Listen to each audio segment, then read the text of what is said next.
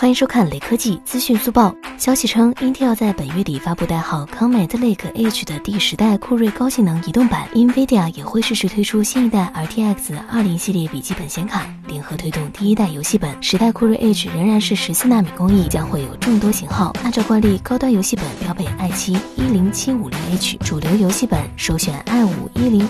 H 据说会是六核心八线程。NVIDIA 的游戏卡方面，至少有六款新品，都隶属于图灵家族，全系标配 GDDR6 显存，既有 Super 加强版，也有显存升级版。不得不说，显卡型号多的，连显卡老手都分不清呀。最后扫码关注雷科技公众号有福利，关注并回复“魅族十七”即可获得红包，手快有，手慢无哦。